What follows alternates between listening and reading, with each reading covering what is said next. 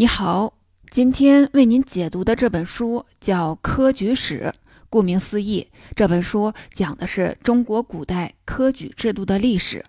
科举是古代中国非常特别的一项制度，甚至有人说，科举可以称得上中国的第五大发明。从隋朝开始，一直持续到清朝末年，科举制度持续了一千三百多年。作为一项制度，能够延续这么长的时间，这在世界历史上都称得上是罕见的现象。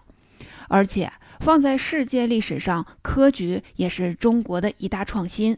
中国人第一次用考试来选拔官员。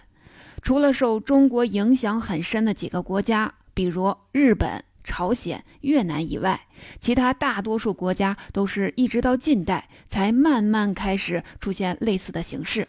甚至有历史学家推测，西方很多国家的官吏选拔制度就是直接借鉴了中国的科举制度。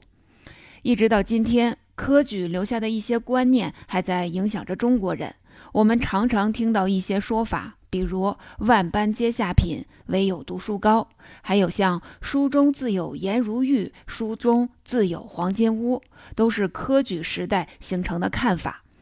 今天从世界范围来看，中国、日本、韩国这些东亚国家普遍更重视考试，来自这些国家的学生也更擅长在考试中拿高分。这种考试文化，如果向上追溯，也会对应到科举制度。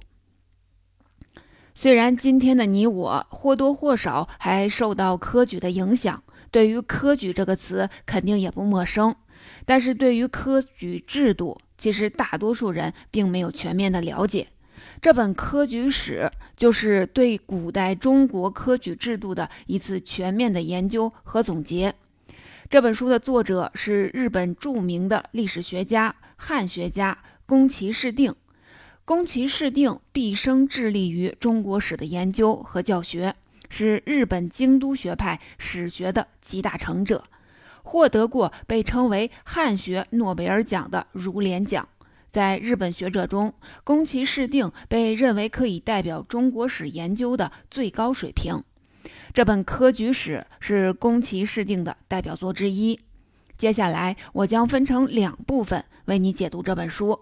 第一部分，我们来梳理一下科举制度是怎样形成的；第二部分，我将带你进行一次时空穿越。咱们细致地观察一下一位古代读书人的科举之路到底是怎么走的。第一部分，我们先来看第一个问题：科举制度是怎样形成的？要想了解科举，我们需要顺着历史再往前看，考察一下科举制度出现之前中国的人才选拔制度。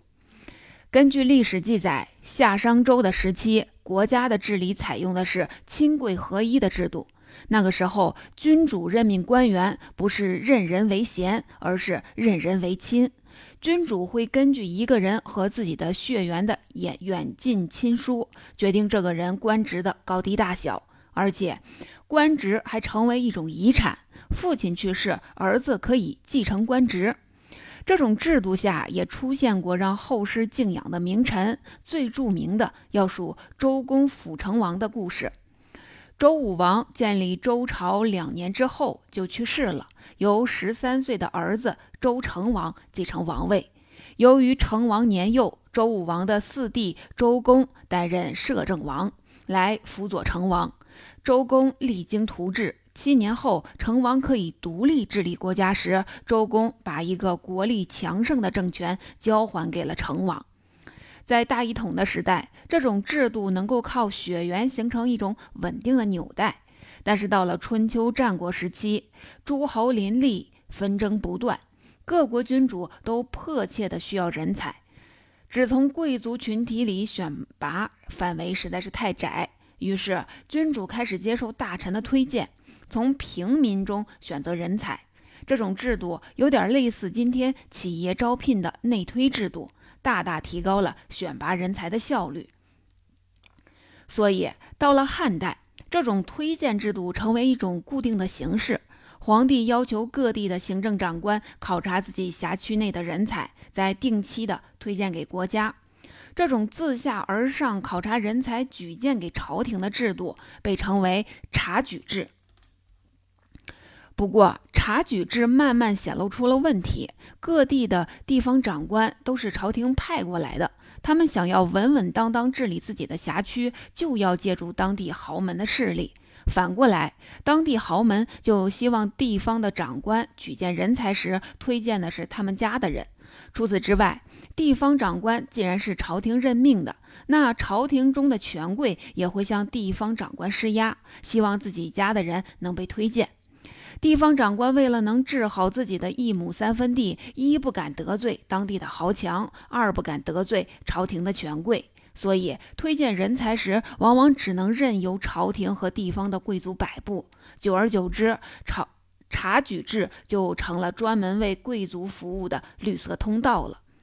所以，三国时期，在尚书陈群的建议下，魏文帝曹丕进行了一次改革，开始推行九品中正制。朝廷在各地设置专门负责选拔人才的中正官，将区域内的人才从一品到九品划分成九个等级，再报给朝廷。朝廷按照划分的不同等级授予不同的官职。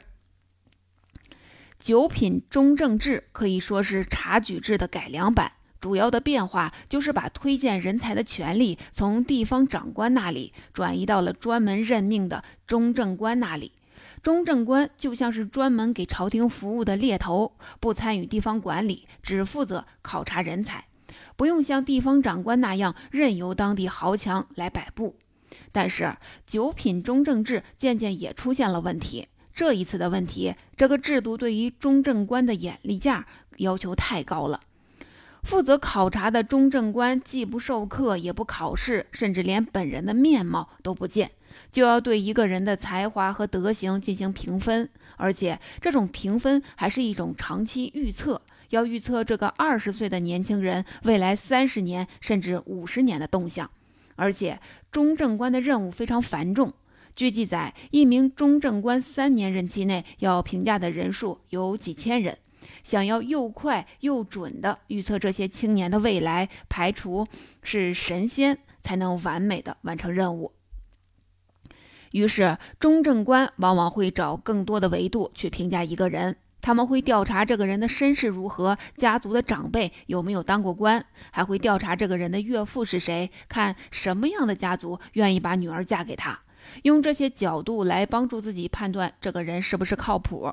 但是，久而久之，中正官的工作就变了，从考察一个人的才能和品德，变成了考察这个人的家世和门第。又回到看家族、看血统的老路上了，所以到了魏晋南北朝时期，形成了上品无寒门、下品无士族的状态。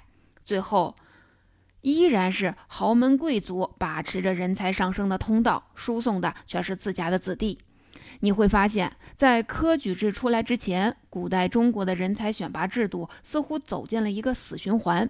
从亲贵合一到察举制，再到九品中正制，不论采用哪一种选拔方式，最后的结果都是贵族把持着人才选拔的通道。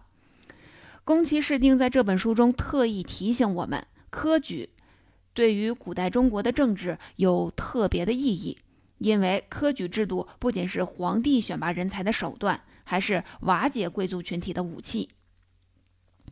在科举制出现之前，贵族制度一旦确立，势头就无法遏制。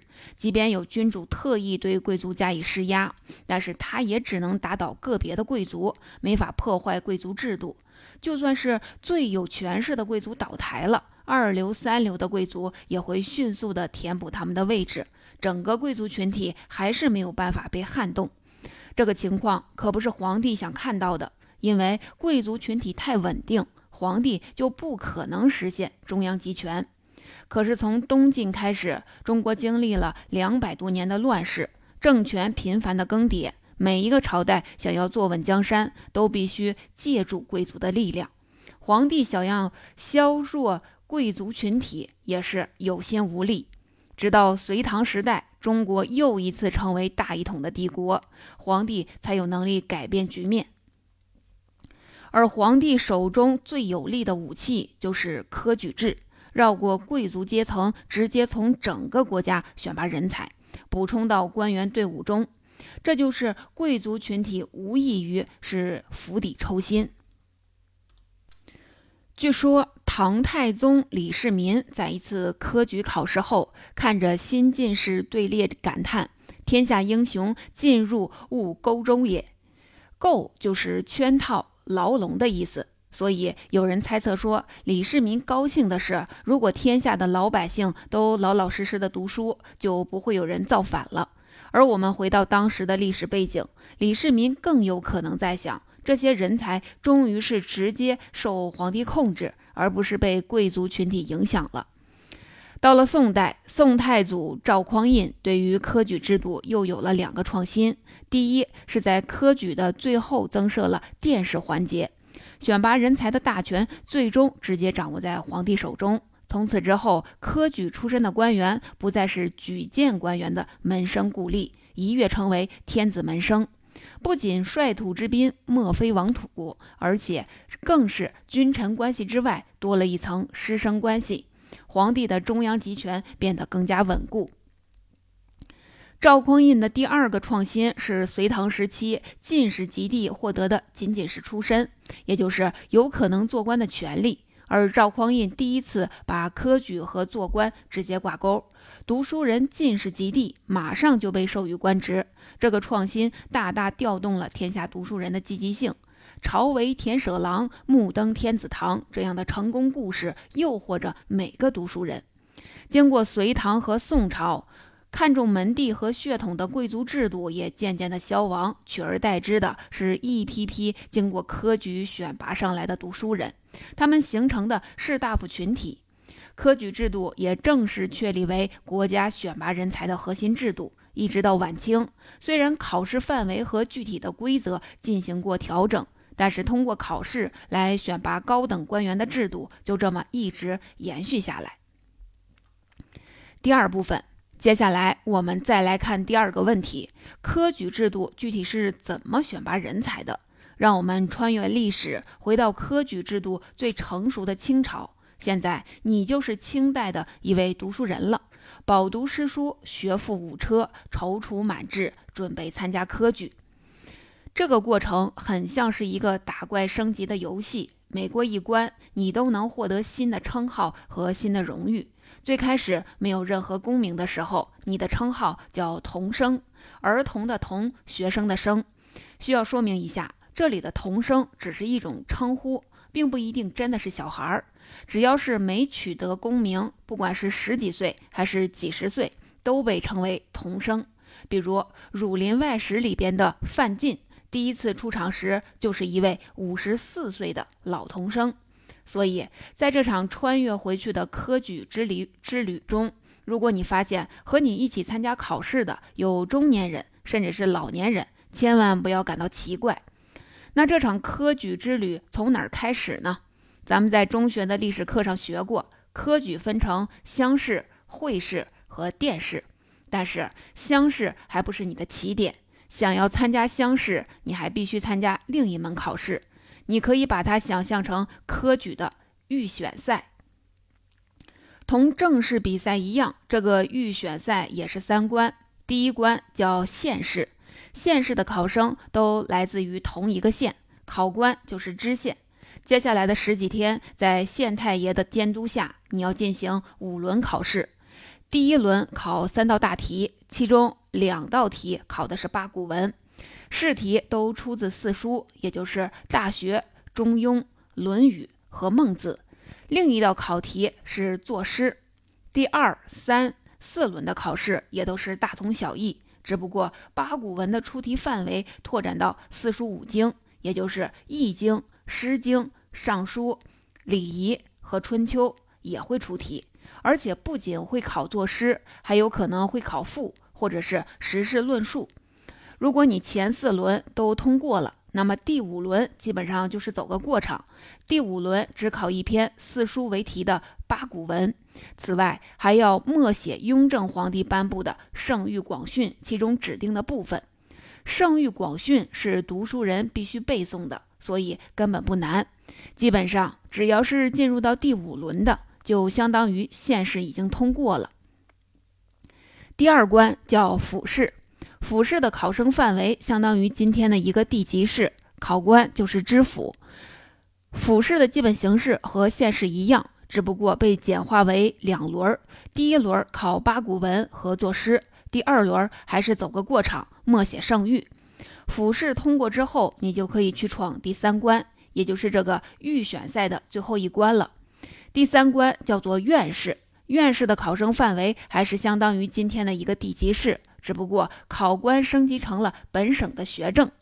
学政的全称是提督某省学政，和总督巡抚一样，都是天子直接派遣到地方的官员，执掌一省的教育行政。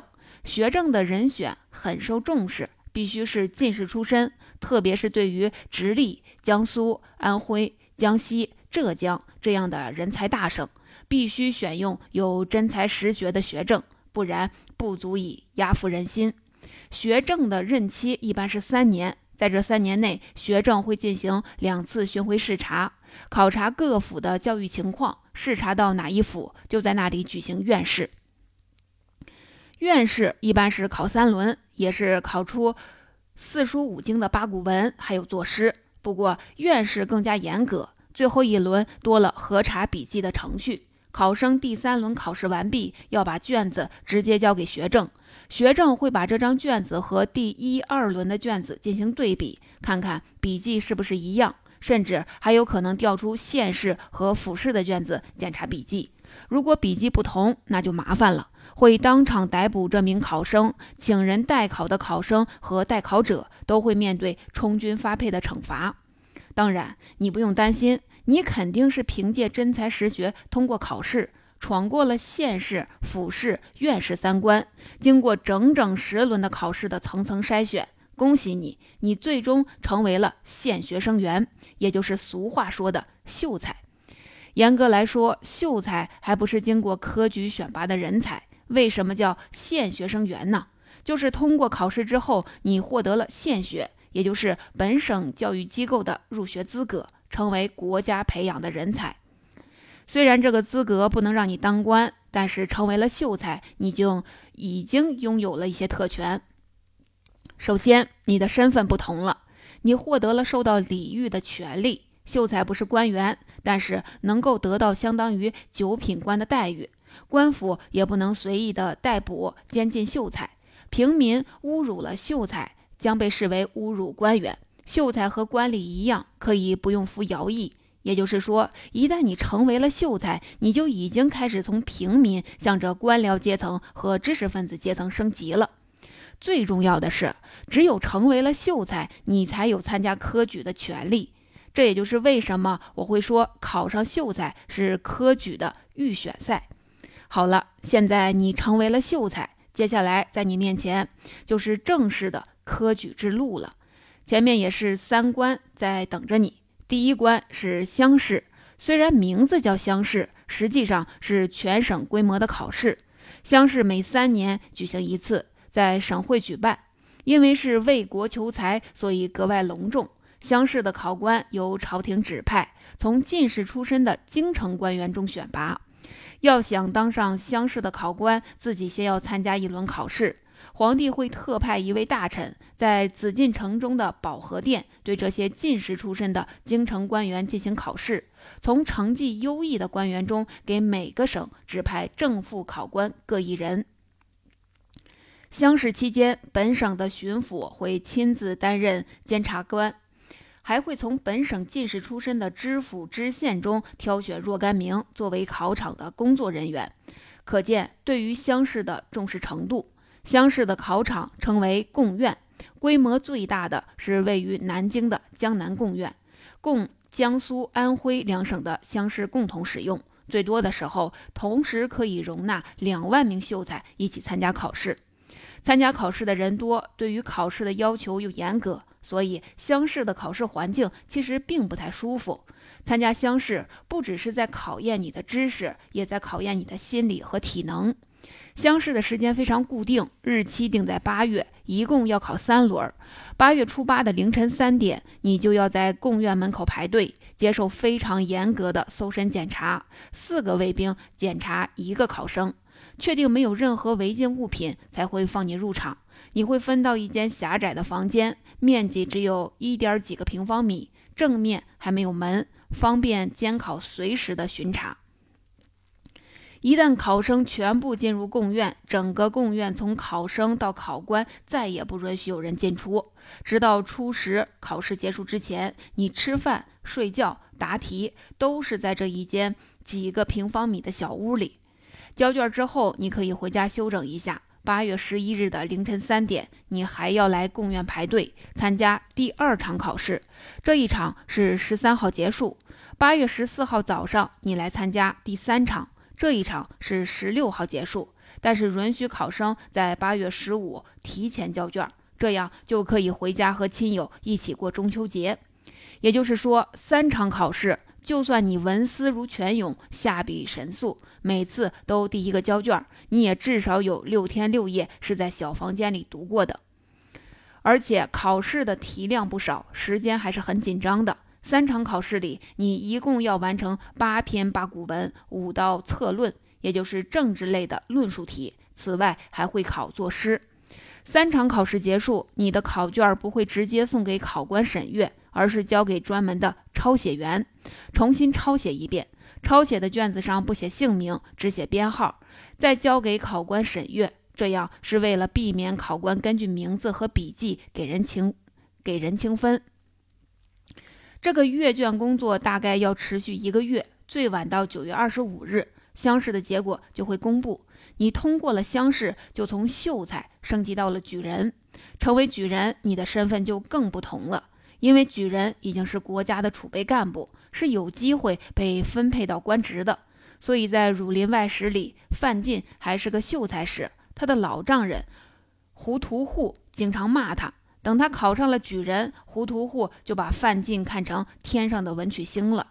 所以成为举人之后，必然有很多亲戚朋友向你道喜，你还要再去一趟省城拜见自己的考官，把他当做你的老师。将来你要是当了官，这种师生之谊就会成为你和你老师的政治资本。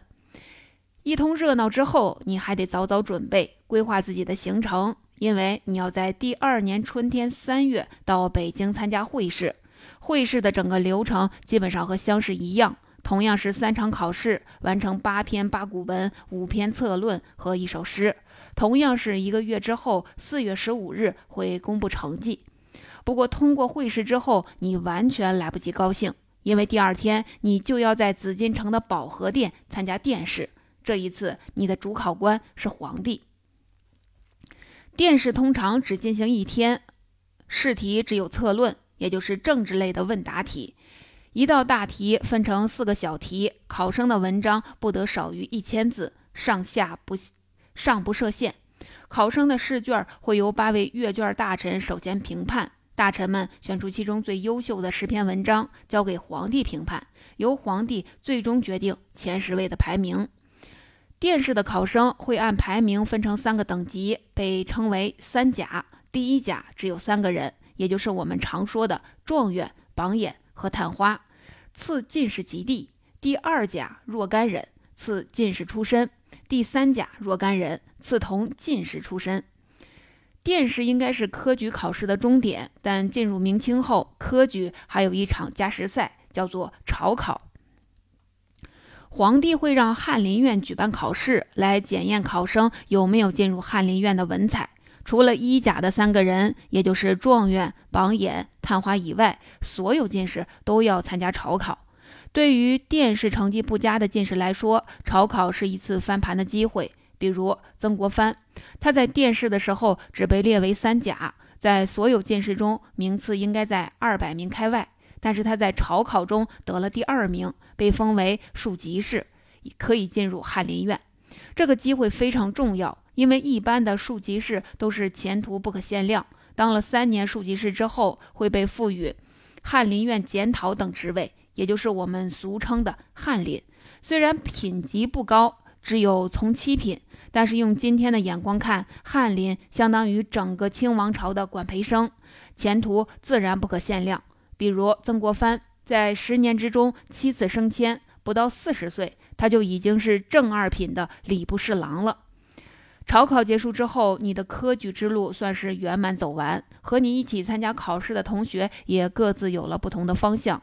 名列第三等的张华去别的省出任知县，名列第二等的李平留在中央政府，名列第一等的你进入了翰林院，成为国家的管培生。你们都有光明的前途。不过，我们前面讲的这条科举之路，其实是最顺利的情况，基本上相当于是倍速播放。实际上，一位读书人想要考取进士是非常困难的。有学者统计过，在明清两朝，全国平均每两万人中才能出一个进士。甚至一个平民家庭想要培养出一个进士，往往要花费几代人的努力。祖父考过秀才，父亲当过举人，孩子努力考进士，完成一场科举接力。比如清代有百分之八十以上的进士都是出自书香门第，他的父亲、祖父、曾祖父至少有一位考中过秀才。今天，如果你到北京的孔庙遗址，你会在那里看到两组明清留下的石碑，一组是一百九十块的十三经刻石碑，上面铭刻着十三部儒家经典的全文，一共六十三万字；另一组是一百九十八块进士提名碑。上面记录了元、明、清三朝六百多年间五万一千六百二十四位进士的姓名和籍贯。在唐代，就曾经有人写诗：“太宗皇帝珍长册，赚得英雄尽白头。”这两组石碑，也许就是最好的印证。因为在这五万多名进士之中，还有数以百万甚至千万计的读书人，他们好守求精，却终其一生无法走完他们的科举之路。总结到这里，这本科举史其中的精华部分就为您解读完了。最后还想聊一个问题，那就是科举制是怎么退出历史舞台的？宫崎市定在这本书讨论科举制的结局时，用了“崩溃”两个字。可见，科举制度的结束并不漫长，而是速度极快。在清朝光绪二十七年（一九零一年），清朝政府颁布了学堂章程，创办了京师大学堂这样的新式学校，培养外语、政治、经济、法律各方面的人才。一开始，朝廷还试图把新式学堂融进科举制度中，从京师大学堂毕业的学生同样能获得进士身份，并被授予官职。但很快，新式学堂就完全替代了旧式科举。到了光绪三十一年（一九零五年），举行了最后一次科举考试，延续了一千三百多年的科举制度，在进入二十世纪的前五年，就用一种极其慌张的方式退出了历史舞台。为什么会这样呢？宫崎市定在这本书尝试给出了一种解释，但是他又不愿意粗暴地下定论。把原因归咎于科举制度本身的腐朽僵化，因为恰恰从十九世纪末开始，西方各国开始推行官员考试制度，而这样的制度正是借鉴了科举制度，这就出现了一种很奇怪的现象：在同一个时间点，在东方这种制度正在走向衰落，而在西方这种制度刚刚兴起，甚至推动了历史进步。从这个角度来看，确实很难直接判定说科举制度本身就是落后的。那为什么中国的科举制度在晚清走向了崩溃呢？宫崎市定建议我们要把科举、儒家和皇权这三者放到一起来看。从隋唐到晚清，儒家思想越来越固化，甚至越来越像是一种宗教，皇帝成为法王一样政教一体的领袖。不仅掌控着人们的世俗生活，还掌控着人们的精神信仰。而科举考试从一种教育制度变化为政治制度，最后近乎于一种宗教仪式。读书人像僧侣一样，把四书五经当作经书诵读。用今天的眼光来看，原本是知识版图中的那一小块，却被当成无上的宝典，自然就脱离了教育的本质。所以，回顾科举制的历史。这个制度原本是为了巩固皇权而兴起，也因为被皇权扭曲，最终走向了衰败和崩溃。